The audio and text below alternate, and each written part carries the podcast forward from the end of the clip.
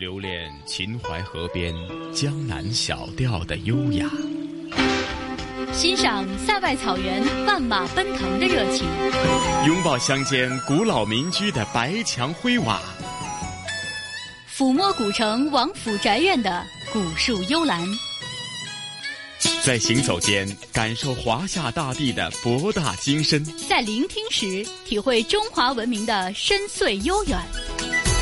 这里是华夏之声台和香港电台普通话台联合制作播出的《魅力中国》。收音机旁以及国际互联网上的所有的海内外的听众朋友们，大家好！欢迎大家准时收听由中央人民广播电台、华夏之声、香港之声和香港电台普通话台联合为大家制作的《魅力中国》。我是普通话台的节目主持陈曦。晨曦好，听众朋友大家好，我是中央人民广播电台华夏之声和香港之声的主持人胡杨。胡杨你好啊，那今天的《魅力中国》的主题内容继续和大家一起走长江哈，继续是《长江日记》的第四篇。在节目当中，我们是顺着这个长江一直的南下哈，那接着下来，咱们是进入到哪一个省份了？在前几期的节目当中啊，我们向大家更多的介绍的是长江的中上游的这些沿线的城市，他们在绿色治理的过程当中所积累的一些经验，还有取得的这些成绩。那从今天开始呢，我们要为大家介绍到的是长江下游的一些主要的城市了。带大家先后去到的是江西省的九江和景德镇，还有安徽的池州、安庆，最后要带大家去到的是南京的幕府山。嗯，是说到江西，我相信呢，可能大家对于尤其是香港的听众朋友啊，对于江西的认识呢，或许是因为呢，它有一个瓷都景德镇哈，另外还有呃非常出名的一些呃地方的人文风采，也是令大家非常有深刻印象。没错，说到江西呢，想必首先要给大家说到的一句，就是江西省的旅游部门啊，在推介江西的旅游资源的时候，用到了一句宣传语，叫做“江西是个好地方”。呃，无论是从自然环境，还是从这个地理区位的角度来看呢，的确，江西有着非常丰厚的自然资源。而在众多的资源当中呢，围绕着长江途经的这些城市，长江所带给他们的这些资源禀赋，可以说是养育了沿岸的很多城市和人口。那今天的节目。当中呢，我们要带大家首先去到的是江西的九江和景德镇。那说到九江呢，可以说这里是在江西最北部的一个地方了，有着“三江之口，七省通衢，还有天下眉目之地”的说法。当然，也有人呢把九江称作是江西的北大门了。九江是著名的三大茶市和四大米市之一，当然也是咱们国家江南地区著名的鱼米之乡了。它的地理位置呢，位于长江、还有鄱阳湖、还有京九铁路这三个。重点的经济开发带的一个交叉的地方，中国第一大淡水湖鄱阳湖有三分之二的水域都在九江，可以说它的地理位置和它的自然环境是非常的丰厚的。当然了，除此之外呢，像九江还拥有世界文化景观遗产庐山，还有呃佛教净土宗的发源地东林寺等等。可以说，不管是自然资源还是人文景观，九江都是大家非常值得一去的地方。当然，这些年来呢，围绕着长江经济带的发展呢，九江的经济社会发展也。进入了一个快车道，而在这个快车道发展的过程当中，如何去平衡经济效益和社会效益，特别是社会效益当中的自然效益的这个关系，成为了九江呃相关部门这些年来治理的一个重点。那今天节目当中呢，我们要带大家去到这里去看一看他们最新的治理成果和心得。除此之外呢，在江西呢，我们还要为大家介绍的呢，就是大家非常熟悉的瓷都景德镇了。景德镇的这个地理位置呢，也是非常的重要，它属于安徽。浙江和江西的三省交界处是重要的交通枢纽中心城市之一。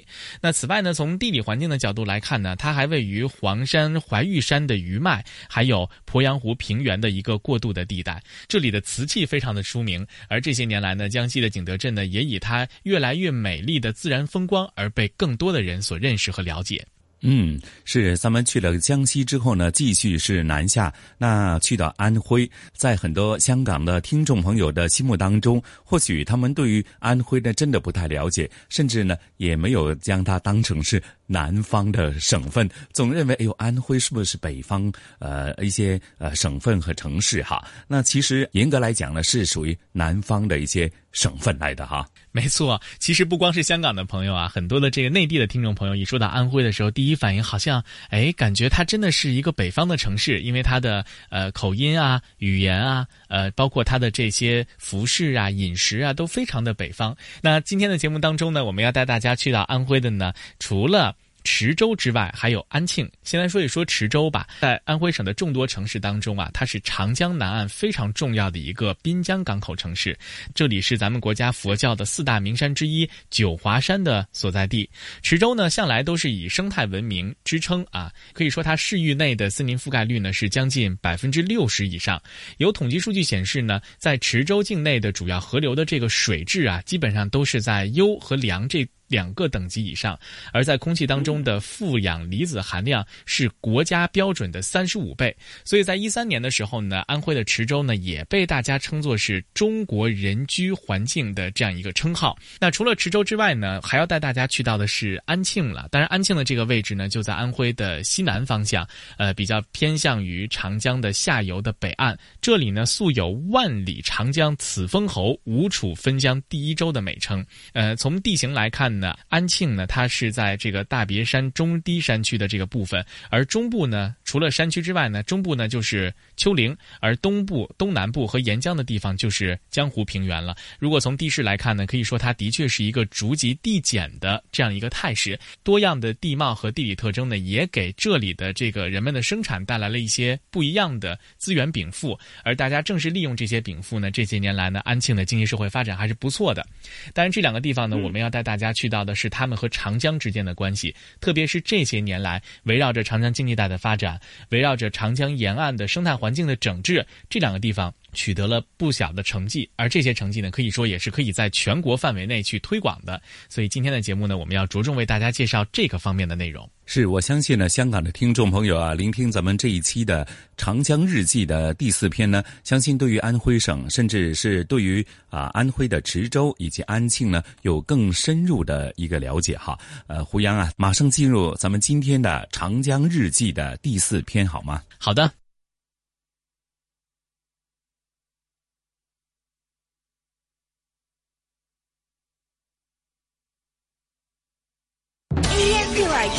屯门北跑马地 FM 一零零点九，天水围将军澳 FM 一零三点三，香港电台普通话台，香港电台普通话台，谱出生活精彩。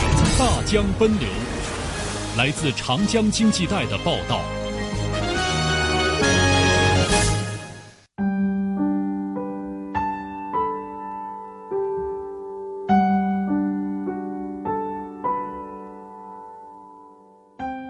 长江是中华民族的母亲河，千百年来，长江流域以水为纽带，连接上下游、左右岸、干支流，形成了巨大而完整的自然生态系统。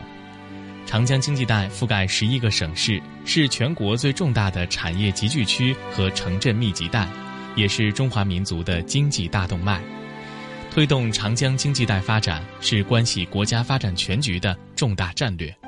新形势下，如何深入推动长江经济带发展，把修复长江生态环境摆在压倒性位置？生态效益和经济效益又该如何平衡？中央人民广播电台派出多位记者，从云南出发，沿江而下，历时近一个月，全媒体多角度呈现变化中的新长江。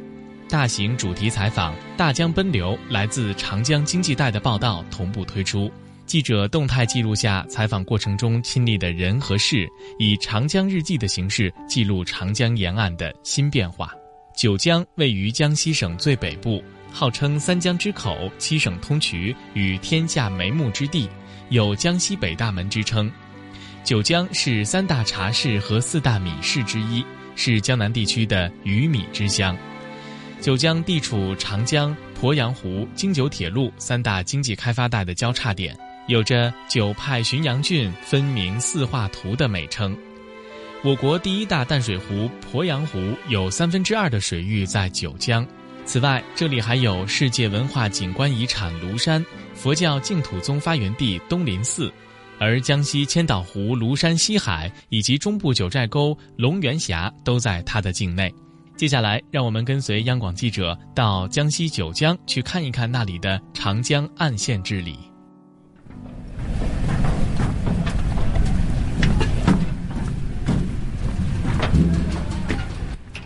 告别江城武汉，客轮一夜航行，把我们带到了江西省九江市。江西一百五十二公里长江岸线全部在九江境内。我国最大的淡水湖鄱阳湖汇江西五大水系于一体，在九江湖口汇入长江。呃，我们现在所处的这个位置，就是万里长江进入我们江西省的第一个干堤，叫做梁公堤。这座十里长堤，相传建于万历年间。站在这里，满眼望去，一条绿色屏障镶嵌在长堤两岸。九江瑞昌市码头镇党委书记吴国良说：“沿长江最外面是一条自然的草带，然后是芦苇带，中间呢是的我们栽了很多树的杨树带，然后这里面就一块湿地。按照我们市里自己的规划，一共四条线：沿长江这条线，这里面一条线，坝上一条线，里面一条线。”共筑出这么一个生态修复的工程。当地意识到，一百五十二公里的长江岸线是江西参与长江经济带发展战略最宝贵的资源。如何用好这个资源？当地决定从岸线复绿和码头整治开始。瑞昌市生态园区建设领导小组办公室主任张吉奎说：“曾经这里码头林立，不但是码头张卸，还有一个事情是，采砂。长江的采砂是人家说采黄金。”以前我们开始处理这个事情的时候，我们总共一十九点五公里有十个非法经营砂石的这个经营点。以前不注重环保，有些经营户他把一些小型的加工点就放在长江旁边，有四个小型从事碎石水洗的那个加工点。二零一六年，当地开始整治非法码头，全面排查，制定方案。瑞昌市仅在二零一七年就拆掉了二十四个码头，十个非法沙场。凡是拆，必定会触及利益，但当地并没有出现矛盾。张吉奎说：“我整合组建一个港务公司，他的资产我也给他评估，按一定的比例让他参股进公司去参与经营。你只是作为股东，你就现在就不能去搞生产了。这样一做以后，我不但拆掉，而且还把它后续的问题给它解决。整治非法码头，瑞昌经验正计划在江西全省推广。”江西省发改委副主任李志刚说：“拆掉非法码头并不难，而需要规范提升的码头，由于历史原因，不能简单的一拆了之。正是让他去履行完这些手术，他时间比较长。第二个呢，他不一定完全能够达到标准，但是他又长期经营了十多年了，有一些村子，老百姓集资建的，靠这个收入来维持生活的。如果你把它拆掉了以后，没有一个后续的保障，老百姓意见很大。既人性化，又给了出路。李志刚说，他曾经去调研瑞昌的做法，发现整合后的码头不仅设施得到了更好提升，码头的业务量和收入都有了较大增长。为了一湖清水入长江，江西也在制度上寻求创新和突破。二零一六年，在全国率先建立全流域生态补偿机制，五级河长制。更是拉起了河湖管护的网络。庐山市河长办工作人员黄孝明指着入湖口的摄像头介绍说：“这个摄像头，鄱阳湖有三座，再就有四十三座水库有摄像头监测了。主要什么巡查，有巡查员嘛，还有巡查，要第二通过每个月的水质监测来进行监管。注入鄱阳湖的溪流数以百计。”河长制破解了以往九龙治水的困局。江西还在谋划九江江海直达区域性航运中心，融入长江经济带。江西省发改委副主任李志刚说：“绿色生态呢，是江西的最大财富、最大优势和最大品牌。努力构筑长江中游生态安全的屏障，打造美丽中国江西样板。”我们的客轮停靠在九江港客运码头。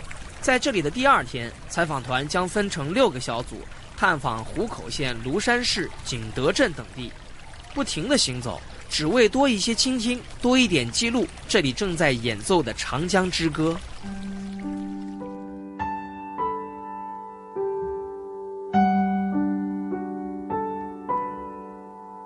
景德镇位于江西省的东北部，又称作瓷都，西北与安徽省东至县交界，南与万年县相邻，西同鄱阳县接壤，而东南则和婺源县毗连。景德镇是地处安徽、浙江、江西三省的交界处，是重要的交通枢纽中心城市之一。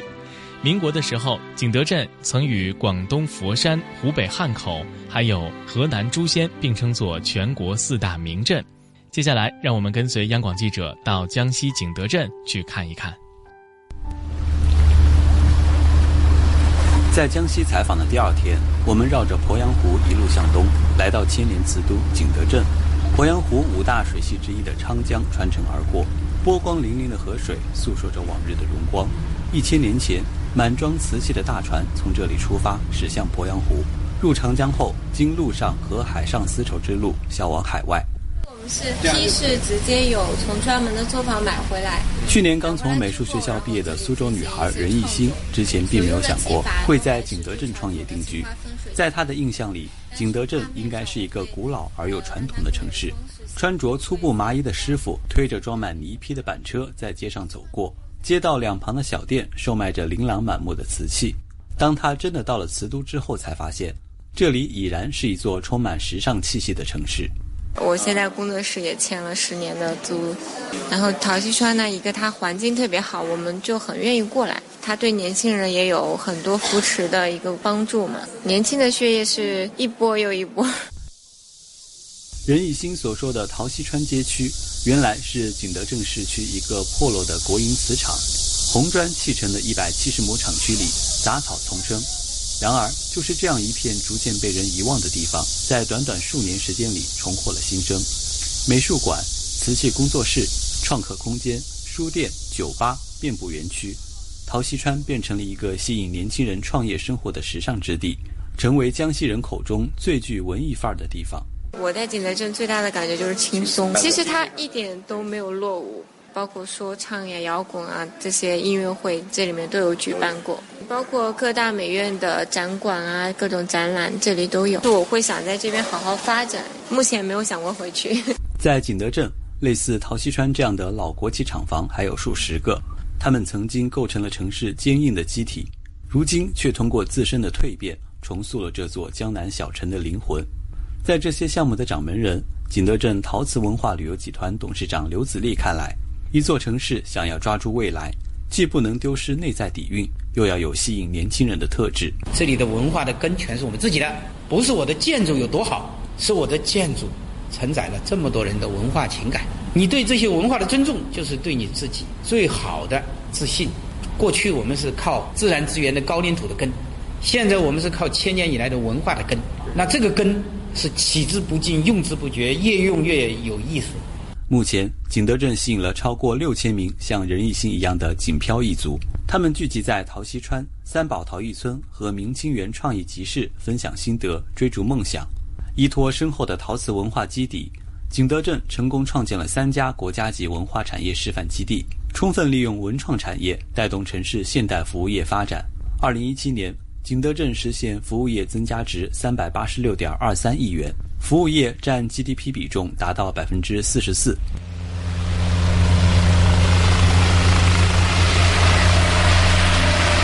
除了贴有文艺标签，景德镇还是著名的航空城。中国航空工业集团旗下的直升机设计研究所、昌河飞机工业公司、北京通航、江西直升机公司扎堆落户在这里，空军五直十也是在这里研制并首飞。景德镇形成了产研陈列、配套完整的直升机航空产业制造体系。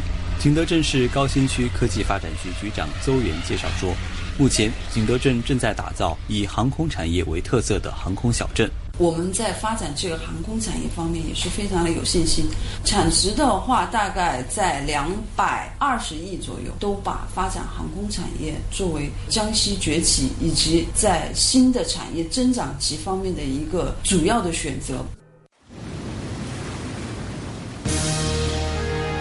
大江奔流，来自长江经济带的报道。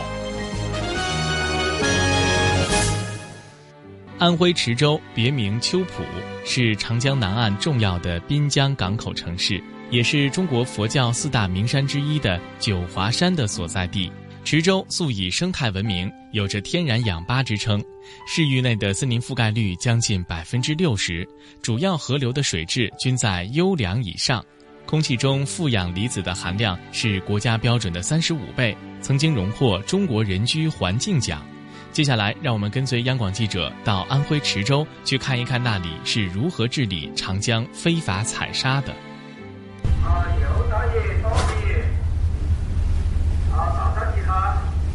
离开江西九江，我们星夜起航，穿过鄱阳湖与长江交汇处，顺流而下，不久便驶入了素有“八百里皖江”之称的长江安徽段。离开客船停靠的池州九华山旅游码头。我们乘车来到江边一座名叫乌沙的小镇，这里是长江池州段牛头山水域至南港水域这里非法采砂的一个关键点位。池州市长江采砂管理联合执法队队员黄宁告诉我们，他们去年十一月在这里正式设立了长江采砂管理联合执法队乌沙执法基地。我们这个这个位置离打沙的这个江面很非常近，就是我们从这里插过去，马上就可以可以上艇，上艇快。啊，如果我们从那个池州赶过来的话，那就来不及了，他可能就已经逃逸了。跟随黄宁一起，我们穿过一条石子小路，不到五分钟就来到长江边。一艘刚刚完成巡查任务的白色执法船正在这里待命。黄宁说，乌沙基地现在有十名执法队员，是从公安、水务、港航管理等五个部门抽调而来的。靠着这艘公安执法艇和一辆执法勤务车，执法队分成两班。二十四小时巡查江面和岸线。我们是白天巡逻一次，晚上不定时大概两次，有时候三次。因为因为我们一般的一巡一趟的话要一一一个半小时到两个小时，然后我们两趟基本上一晚上差不多了。之所以在晚上多次巡查，黄宁说，这是因为为了躲避打击，非法采砂人员大都在夜里寻找隐蔽的地方盗采，而且采砂船大都经过改装，采砂设备隐藏安装在船舱内部。整个船体再覆盖上厚厚的黑色油布，不靠近的话根本无法识别。因为它都是晚上半夜，它也不怎么开灯，距离略微远一点或者你在岸上，我们不能分辨它是打沙还是正常的运行或者停靠的船，只能开船到这个有可能停靠的位置，或者说我们雷达上发现的可疑的，我们就是先停靠过去靠近，如果发现再可疑，我们上船。如此东躲西藏、到处滥挖的非法采砂人员，被执法队员形容为“沙耗子”。而这些沙耗子不仅在深夜出没，还会雇佣社会闲散人员对执法人员的船只进行盯梢。黄宁说：“和沙耗子的每一次交手过招，都需要斗智斗勇。就是说，跟我们打游击，看到你车过来了或者船开动了，他就跑了。啊，嗯，有人盯梢，并且他们的动力还是比较大的，他跑跑起来快。”指着今年六月底皖江区域首次爆破非法采砂船只的录像，黄宁告诉我们，乌沙基地自成立以来半年多的时间。依法查获采砂船违规移动十四起，非法采砂十二起，行政拘留五人。他们的付出终于有了一些成绩，但是如果还是以前只靠水务部门单打独斗，没有联合执法，很难有这样的效果。我们之前的话是单部门，就水务这一块，单靠水务部门就是力量有点薄弱，需要这个多部门，一个是信息方面，一个是力度方面，都有效加强。你像现在就是加上抗航公安、水上公安，对他们进行拘留啊，加大那个力度，形成一个很大的威慑。长江水利委员会这两年一直在对长江进行体检，首当其冲的病症就是受暴力驱使、非法采砂、滥采滥挖，不仅影响河市的稳定，对防洪和通航安全以及生态安全都产生威胁。长江委规划计划管理局局长马水山也坦言，通过多种治理措施。虽然目前长江干流非法采砂总体形势稳定可控，但如何标本兼治，仍有很长的一段路要走。为什么非法采砂现在有时有发生呢？是因为这里面既有商务船只的管理问题，还有涉及到目前的供需矛盾呢非常突出的问题。我们针对商务船只的管理问题，跟其他部委联合准备出台四年单的管理制度，再加强共同合作管理。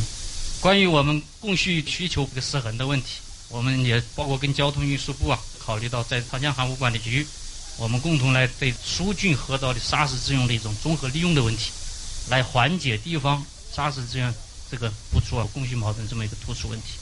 啊，目前来讲呢，我们正在从制度层面、技术的层面来解决这些啊这具体问题。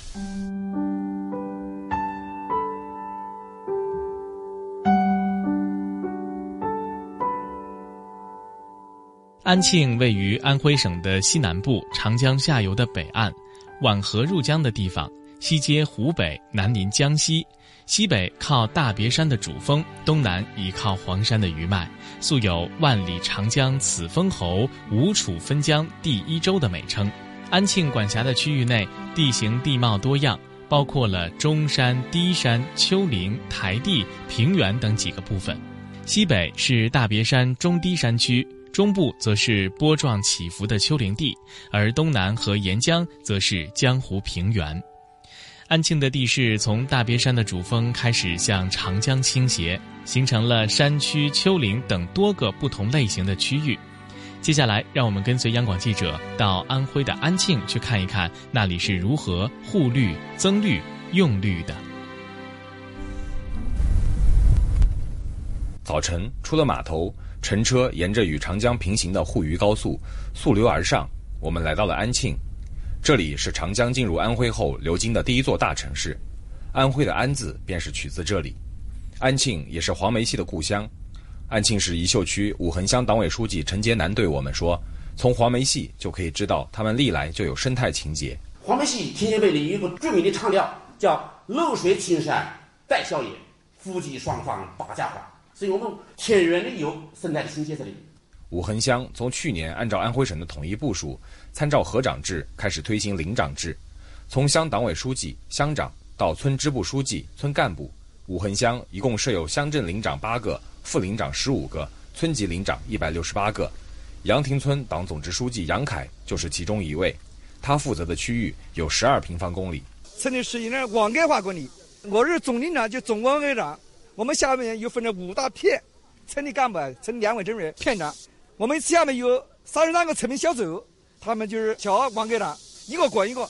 成为村里的总领长，在外人看来是手里又多了一项权利，可杨凯却告诉我们，领长这个官职其实是一份责任。责任变大了，主要是管内户内啊，这是关键的。如果这个管得不好啊，这个树栽下去又会死；也管得不好，可以还有乱砍乱伐的，是不是？啊，再管得不好，上头人就青山白化了。杨凯所说的青山白化。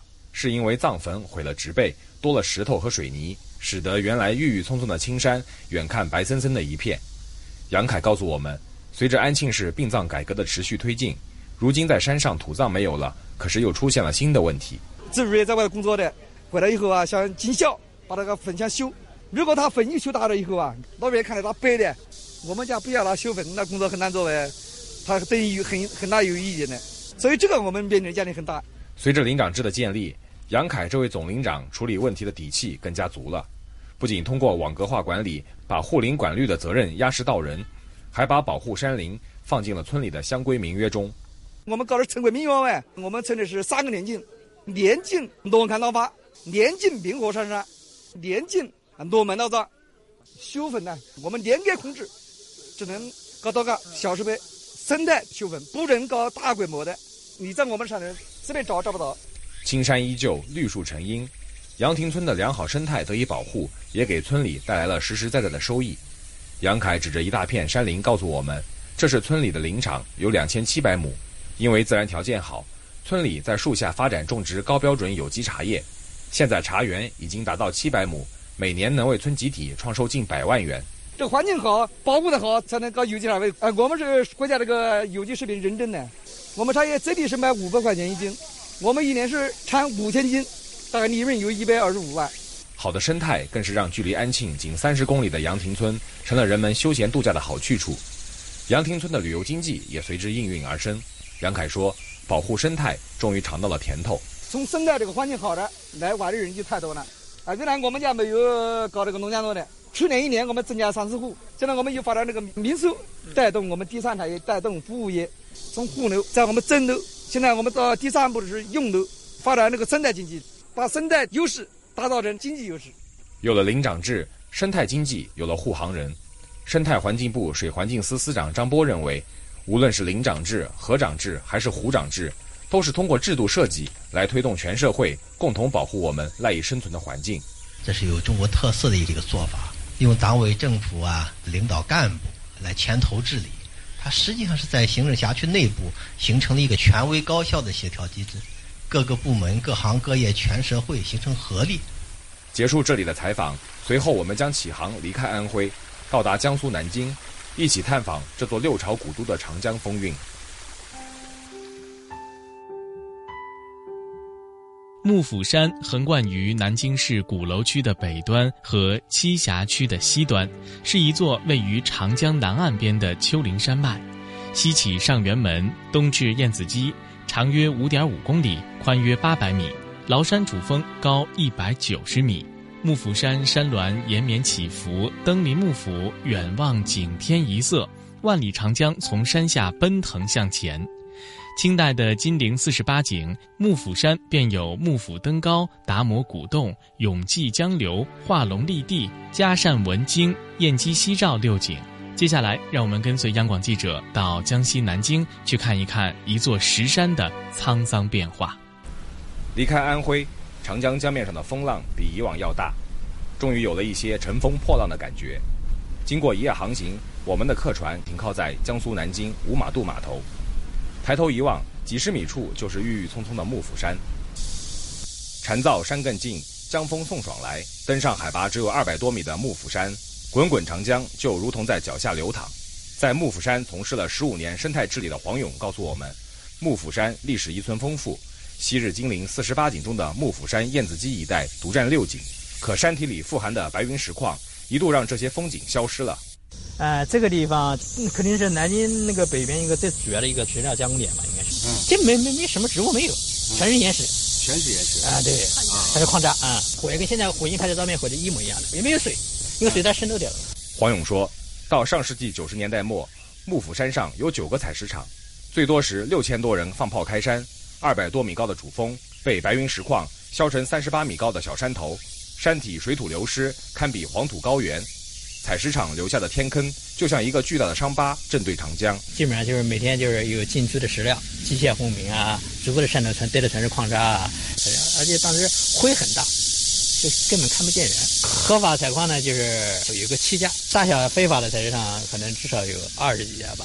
啊，南京市民对幕府山环境被破坏的意见非常大。二零零零年左右，南京市全面停止开山采石。启动幕府山植被恢复工程，黄勇也从此在幕府山扎下了根。他告诉我们，当时面临最大的困难就是如何修复七建采石场八百米长的裸崖和十万多平方米几乎寸草不生的岩石表面。这个岩面啊，坡度很大，大概可能有七十度以上。这个高度大概可能有一百一百二十米左右。现在看这个，就是一条一条的那种绿带嘛。当时是怎么做的呢？它是虽然是有七十多到八十度坡度很陡，但是它还是有坡度的，然后再打平台。平台做过沟槽，沟槽里面然后再回土，回头上面再种些植物。黄勇说，这种生态修复的方法叫凿石开槽、填土植树，听起来就是简简单单的八个字，做起来却是非常困难。它这个岩面它不是那种很固定的，就是有的地方很松，因为土质它不稳定嘛，是吧？首先我们当时第一步就把那个浮土啊把它清掉，然后留下岩面。然后岩面之后根据它的这个现状，有的地方是开槽、开平台，有的地方是开一个坑。然后里面在在坑里面，然后就回那个种植土。种植物最难的就是前三年，前三年养护，因为它没水嘛。现在基本上就长起来了。木烟风景名胜区管理处工程师尹新芳，以前就是幕府山生态修复的绿化工程技术员。当年他亲手栽下的树苗，如今已经繁茂成林。啊，这个是我们幕府山特有的树种，这个名字叫春水树。拿下来了当时的这个就是，嗯，恢复的植被恢复之后，就是说有少量的这个，然后我们后期就在不断的这个繁殖，然后扦插还有这个种子进行繁殖，然后现在种植了大概有三万棵吧。如今的幕府山生态初步得到修复，优美的环境让周边的可开发地块成了人们眼中的香饽饽。在幕府山以南。一个叫幕府创新小镇的特色小镇正在新建中。南京鼓楼高新区党工委书记徐小卫告诉我们，有了前车之鉴，小镇在建设上密度很低，绿地和广场占规划总用地比例的百分之六十三点五一，而且以新一代信息技术产业为主导产业的小镇，准入门槛很高。一般的话，大家会考虑到你的资金的成本的压力啊，这个银行的贷款的利息啊。我们说宁愿等一等。我说我们选到。优质的企业是选到了一个长远发展的产业，可以为我们未来在创新驱动、包括生态保护都是有益的。回望华夏历史，皇帝结婚和老百姓不一样，就是要举行一次册立典礼，表明他是皇后的身份的。聆听东方神韵，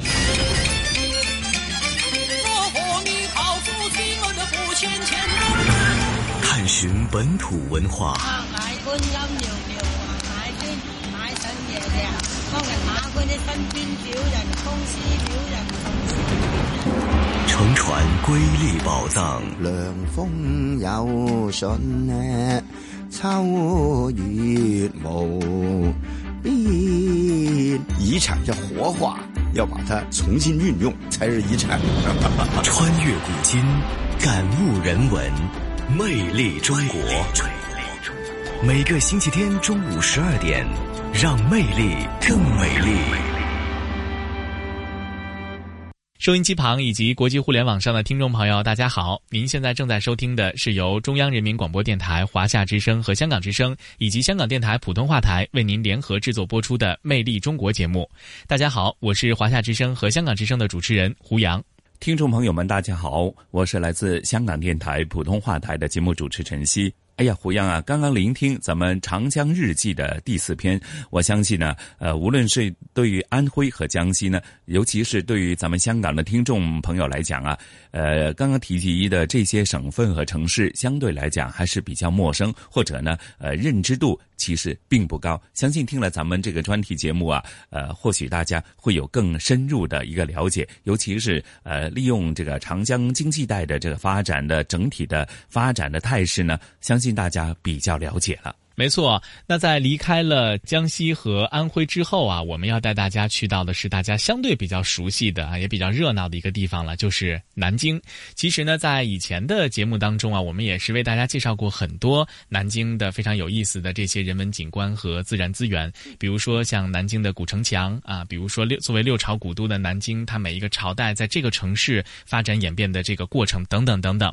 而今天的节目当中呢，我们将换一个视角来为大家展现一个不一样樣的。要为大家介绍到的是幕府山。幕府山呢，是在南京市鼓楼区的北端和栖霞区的西端，是一座位于长江南岸的岸边的丘陵山脉。可以说呢，幕府山的景色是非常的优美啊，山峦绵延起伏。登上幕府山之后呢，你可以远望景天一色，万里长江从山下奔腾向前。从历史的角度来看呢，早在清代的金陵四十八景，幕府山呢就有了其中的非常著名名的六景，想必很多朋友也非常熟悉啊，分别。是幕府登高、达摩古洞、永济江流、畫龍高地、嘉善文京，还有燕姬夕照这六景。那可以说呢，幕府山这些年的环境变化还是很明显的哈。呃，我觉得可能同样对于这样的把自然环境和人文景观二者相合一的，在香港也有很多成功的案例。不知道今天的香港故事，晨曦将带我们去哪里看一看呢？胡杨，你讲的非常对啊！或许呢，在整体的人们的心目当中，或许尤其是对于内地的听众朋友来讲啊，来香港呢，一定是感受呢，香港呢多姿多彩的这种琳琅满目的购物商场，又或者呢是非常热闹繁嚣的，比方说是中环、铜锣湾、旺角、尖沙咀一带哈。那其实香港除了是一个国际化的大都会，有它呃非常呃最新潮。最摩登的这个商场和街道以外呢，其实在香港呢，我们还有非常引以为傲的，那就是我们的郊野公园。那今天呢，同事雨波和嘉宾主持，来自中国旅游出版社的副总编辑一哥陈一年呢，将会和大家去到百年水库。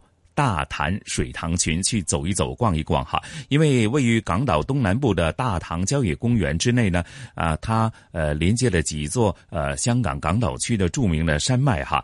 然后呢，呃，提及的就是这个大棠水潭呢，也是供应了港岛区的这个呃居民们的这个日常的饮用食水的一个主要来源。那经过了一百多年的发展，那时下呢已经发展成为一个郊野公园啊，呃，並且呢，呃，周围是绿绿葱葱，而且呢，到了每逢节假日啊或者平日呢，都有很多香港的民众呢去到附近呢去走一走、逛一逛啊，吸收一下这个难得的这个逃离的。這個繁嚣都市的一种啊清新的感觉哈，那具体的情况是怎样？那接着下来的节目时间呢，咱们就一起聆听这一集的香港故事。我们有百年水库大唐水潭，由雨波和一哥为大家做一个声音导航，好吗？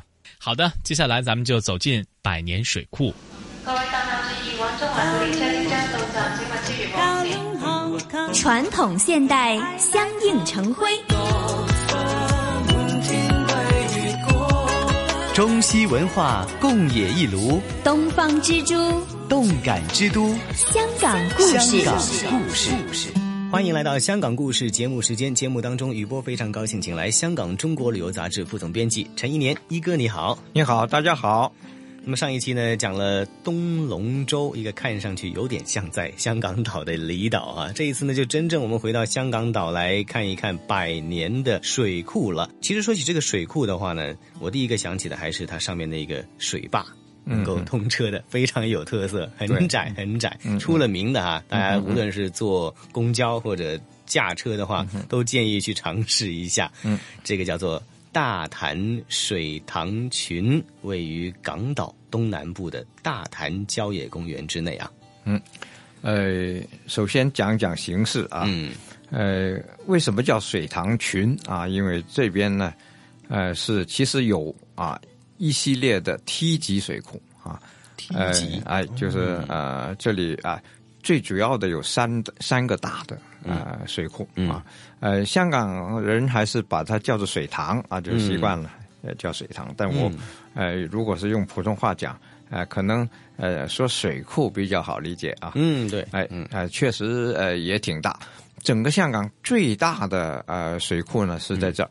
嗯，哎，我们以前讲过呢，伯福林水库啊，伯福林水塘啊，那个其实比起这边来呢就很小了。嗯，呃，虽然啊，伯福林是最早的啊，就是整个香港岛最早的一个一个水塘。嗯，呃，但是因为啊，后来呃，香港人口增加了，就那边的那个水塘是远远不够呃用的，这个食水啊，就就是喝的水啊，远远不够。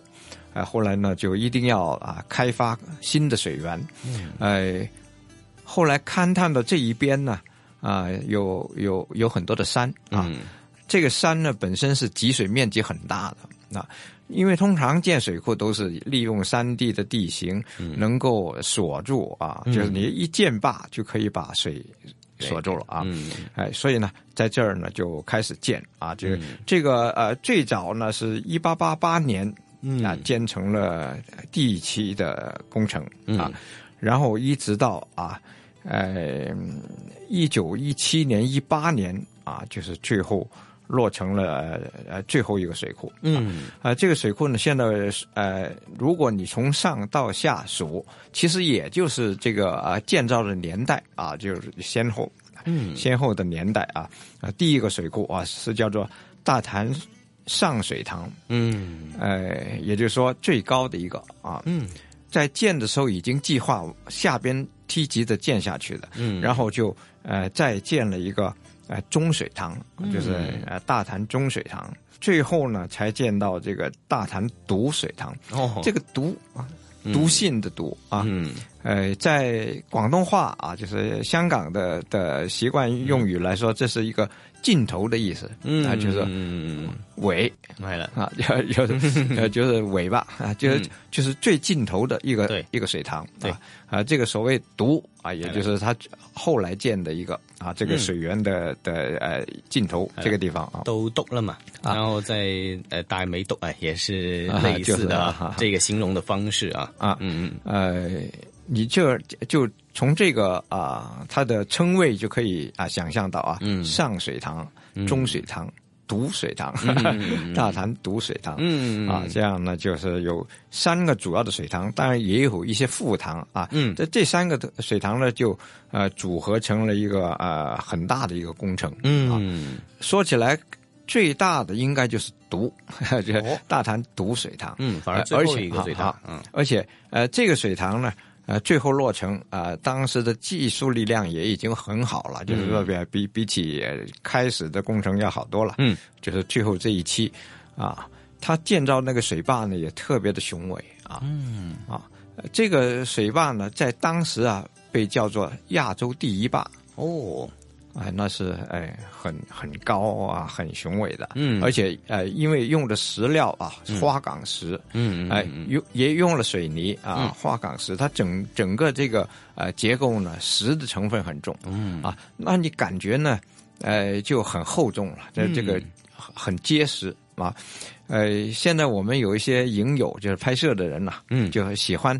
一听说这个水坝放水了，嗯嗯嗯，就赶着去拍。一年到头也没有几次放水啊，因为通常都是在，呃，通常的稳定的啊，比较稳定啊。嗯，哎，要放水的时候，通常就是下了很大的暴雨啊，呃，台风之后啊，这样啊，就是你不得不溢洪啊。嗯嗯，这个时候呢，就啊，就是拍摄的好时机了。是啊，对对对。这个水塘群呢，有很多的桥，嗯，呃，也有很多的路。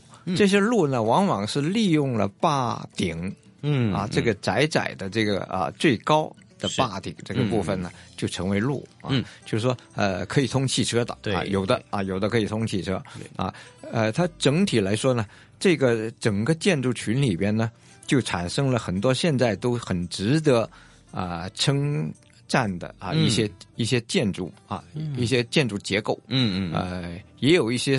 还带有一定的艺术性啊，比如我我说的这个水塘，这这个啊大潭堵水塘的大坝哦，本身啊它这个啊大坝的这个构造呢本身就就有欣欣赏价值嘛，哎哎就是因为这个大坝的历史啊，就是整个水塘群的历史，嗯，后来呢啊这些可以说是古建筑了啊，就留下来啊就被评定为法定古迹，嗯。啊。啊，法定古迹是香港的呃古迹评定的最高一级。嗯，啊，哎，呃，法定古迹之下有呃一级历史建筑、二级历史建筑、三级历史建筑啊。嗯，而这儿呢，呃，有二十多项的法定古迹啊。嗯，这个是在在别的水塘没有了，已经超过百年了，超过一九一二年，对，超过百年前。它最早是一八八八年啊建成，最早建成的啊就是这个啊上水塘啊。嗯。一八八八年啊，呃，到最后的啊是呃一八那一九一八年啊，一九一七年就呃基本落成啊，但是最后完完成啊，也还是一一八年，所以现在正好一百年。嗯，哎，就是说。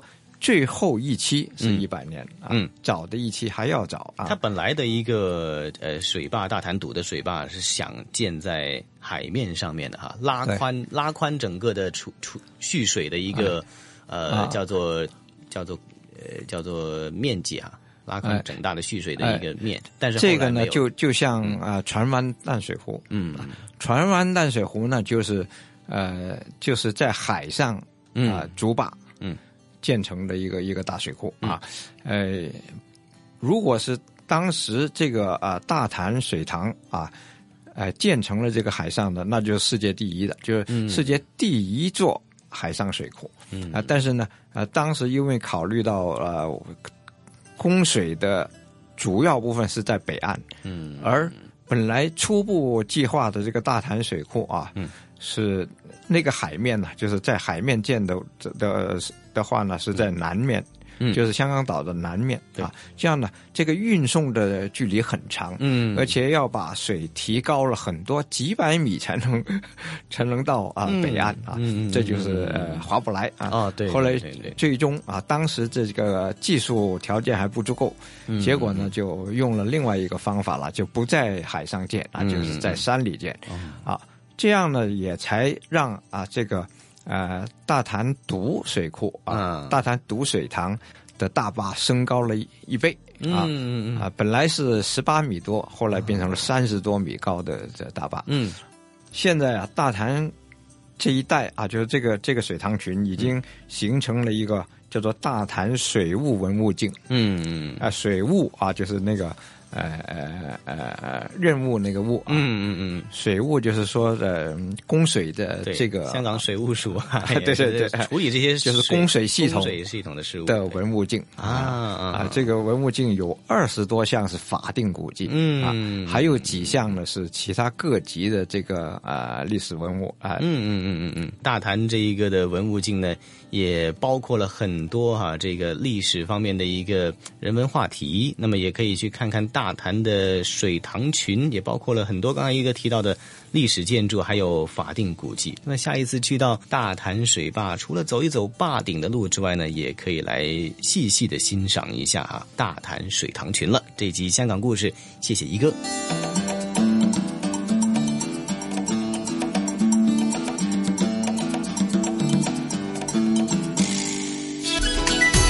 这里是华夏之声台和香港电台普通话台联合制作播出的《魅力中国》。胡杨啊，咱们聆听了这一期的香港故事之后啊，那呃，晨曦又要开出空头支票哈。下一次你和宋雪来到香港的话呢，我约你去大棠郊野公园去走一走、逛一逛，感受一下这个百年水库的呃周围的非常清新的这个田园风光，好吗？哎呀，真的是感谢晨曦哈，我一定会把这个好消息告诉宋雪的。呃，也是非常的荣幸，如果有机会的话，去到香港这个出差或者是转一转的话，一定约定你，咱们到这个百年水库去感受一下它独特的风景。嗯，说到约定的话呢，那原来咱们今天《魅力中国》的节目时间很快又得告一个段落，我们又得约定呢，听众朋友们，下星期同样的《魅力中国》的节目时间，约定大家不见不散呢。好的，听众朋友们，咱们下周同一时间不见不散。